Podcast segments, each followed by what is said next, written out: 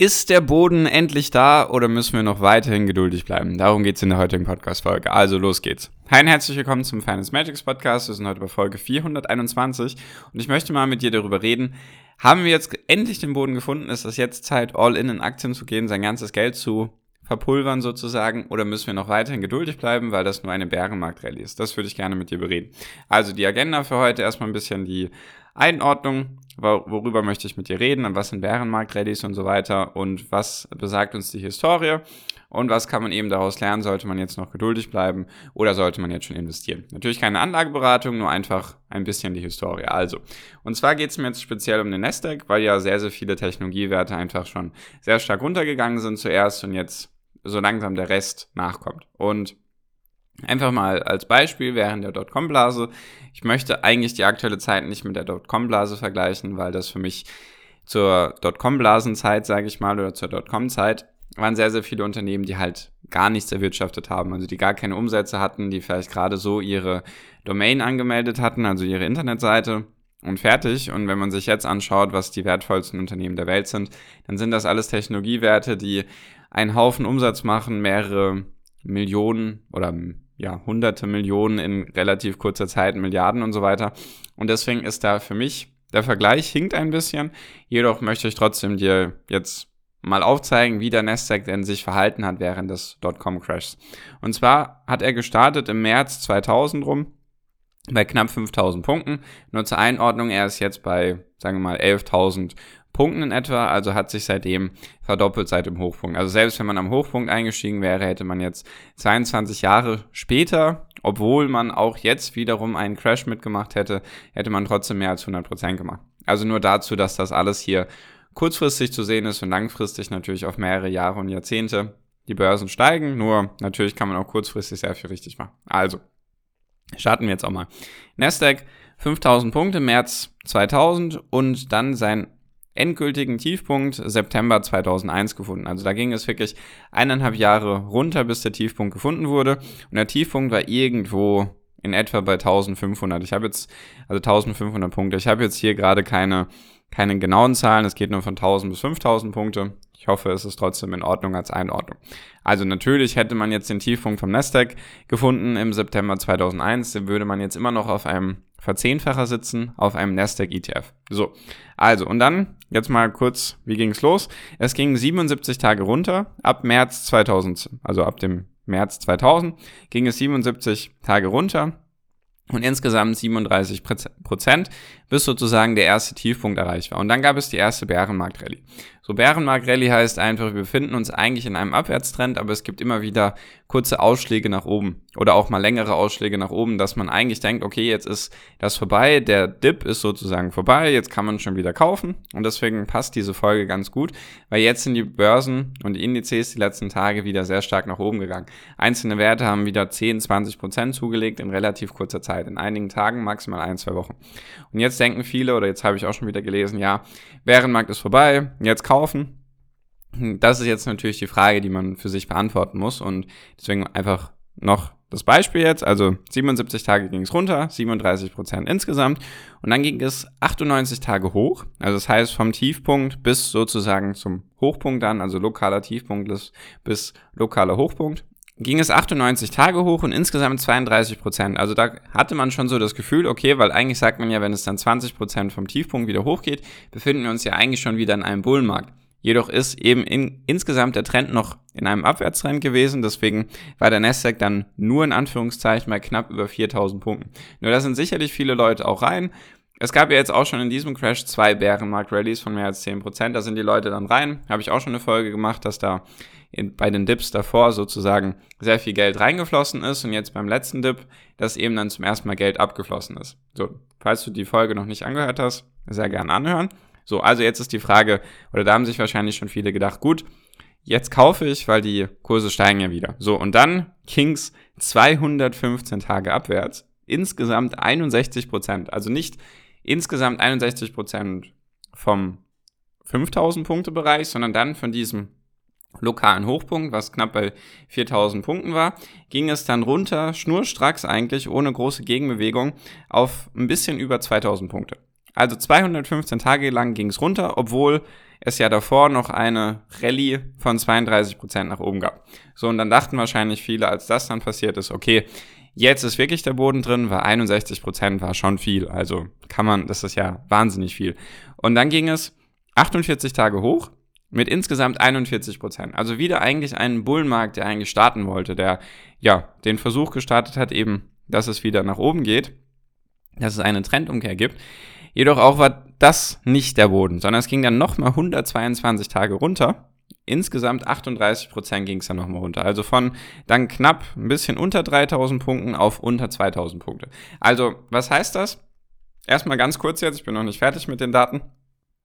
Heißt jedoch auf jeden Fall, dass da viele Hoffnungen waren, dass viele sich gedacht haben, ja, jetzt, jetzt kaufe ich, jetzt sind wir runter, es kann nicht noch weiter runtergehen und jetzt starten die Börsen gerade wieder nach oben. FOMO, ich möchte nichts verpassen, ich möchte auch dabei sein, weil jetzt ist die Chance und deswegen kaufe ich jetzt wieder. Ich will nicht sagen, dass das jetzt auch dieses Mal so passieren wird, nur es könnte eben rein theoretisch sein. Also deswegen sind dann auch viele, die dann vielleicht während dieser Zeit an der Börse waren, haben dann auch irgendwann das Handtuch geschmissen, weil wenn du dir denkst, gut, jetzt kaufe ich und auf einmal geht es hoch und du denkst, jawohl, und vielleicht hast du noch irgendwelche Cash-Positionen gehabt und investierst alles in Aktien und dann geht es nochmal runter und dann denkst du dir, komm, jetzt ist wirklich der Boden erreicht. Jetzt kaufe ich jetzt die letzten Reserven, die ich noch habe. Investiere ich, investiere ich, investiere ich. Und dann geht es noch weiter runter, dann verliert man irgendwann den Glauben. Und deswegen habe ich das Gefühl, dass vielleicht der Boden schon da ist, vielleicht auch nicht, weil die Stimmung sich relativ schnell gedreht hat. Die Leute haben relativ schnell gesagt, jetzt die letzten Tage, gut, Bärenmarkt ist vorbei, jetzt kaufen, auch im Kryptobereich, Bärenmarkt ist vorbei, jetzt kaufen. Und deswegen Einfach, einfach mal ein historisches Beispiel. So, also 122 Tage ging es runter, insgesamt 38 Prozent.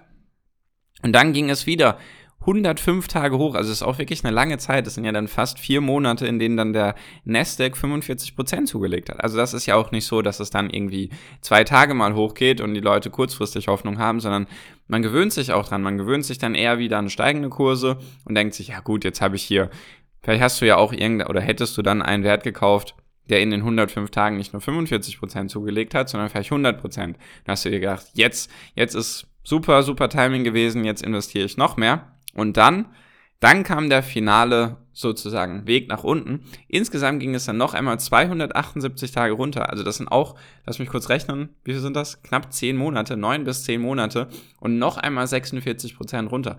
Insgesamt hat dann der Nasdaq in der Zeit von März 2000 bis September 2001 78 Prozent verloren.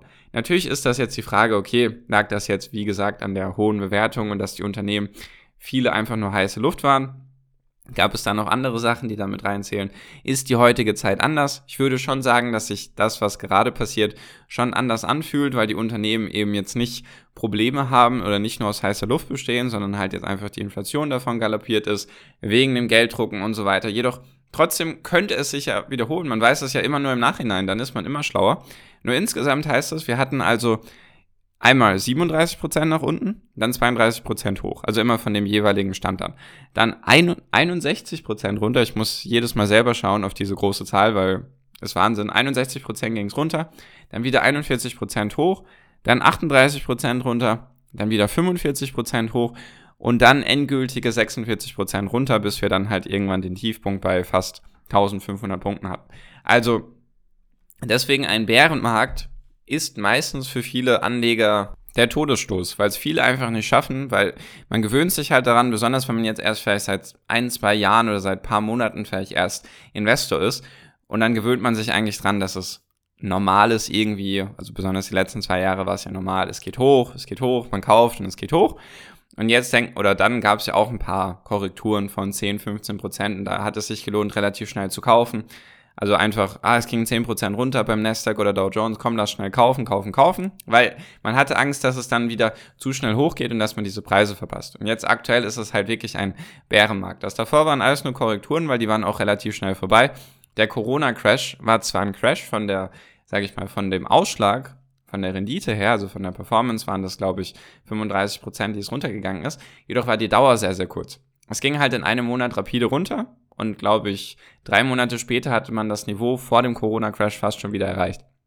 Und jetzt ist es halt wirklich ein Bärenmarkt und der könnte halt für viele Investoren schwierig werden langfristig, weil wir befinden uns jetzt bei den Tech-Werten seit November in einem Bärenmarkt. Ende November ging es los Und das sind jetzt, Stand jetzt sind das, was sind das, sieben, acht Monate in etwa. Also, wenn man den Bärenmarkt nimmt von der Dotcom-Blase, dann würde der aktuelle Bärenmarkt mindestens noch doppelt so lange brauchen.